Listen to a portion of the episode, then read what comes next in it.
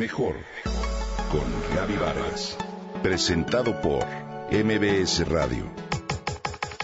Mejor con Gaby Vargas.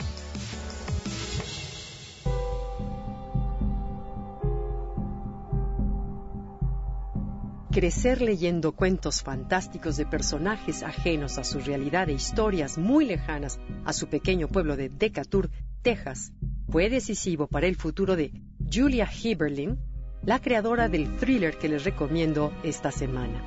La ahora periodista del Dallas Morning News y de Detroit News ha sido galardonada por su trabajo editorial y Las flores que vieron las sombras es su tercer novela de suspenso. En este impactante thriller psicológico, Julia Heberlin relata la historia de Tessa Cartwright. Veinte años después de un homicidio fallido, la única sobreviviente del asesinato serial de las Susanas de Ojos Negros se encontrará con una escalofriante prueba de que su agresor sigue libre. Mientras que el hombre que con su testimonio fue encarcelado está a punto de ser ejecutado bajo la pena de muerte.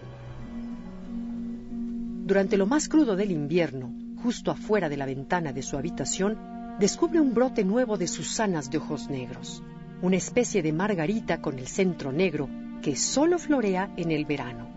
Estas son las mismas flores que crecieron sobre su supuesta tumba, junto con las otras víctimas 20 años atrás, y por lo cual se le llama a las mártires de ese modo.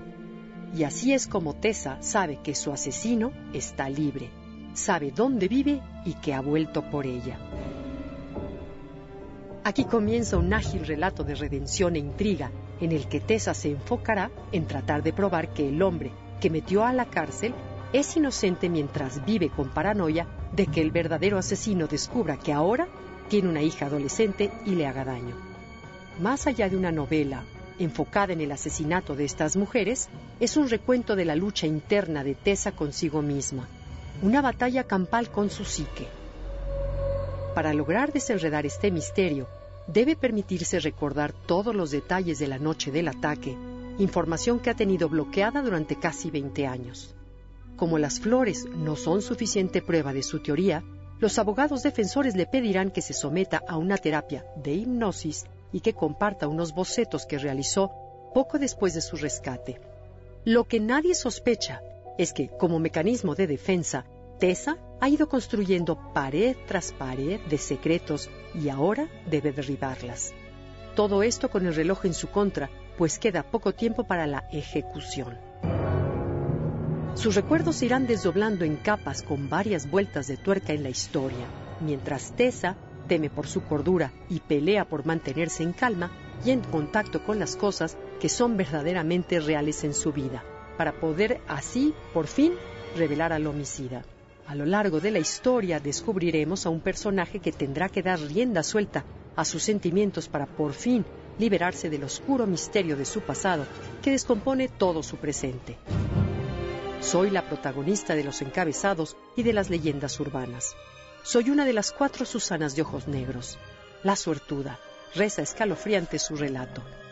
Al final, y con la maestría con la que ha hecho en sus obras anteriores, Julia nos entrega una vez más el perfil de una mujer que ha sido victimizada y traumatizada solo para lograr superponerse con un increíble impulso.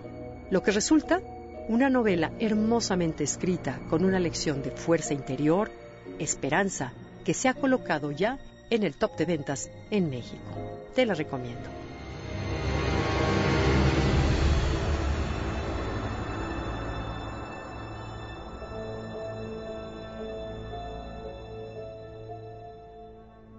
Comenta y comparte a través de Twitter.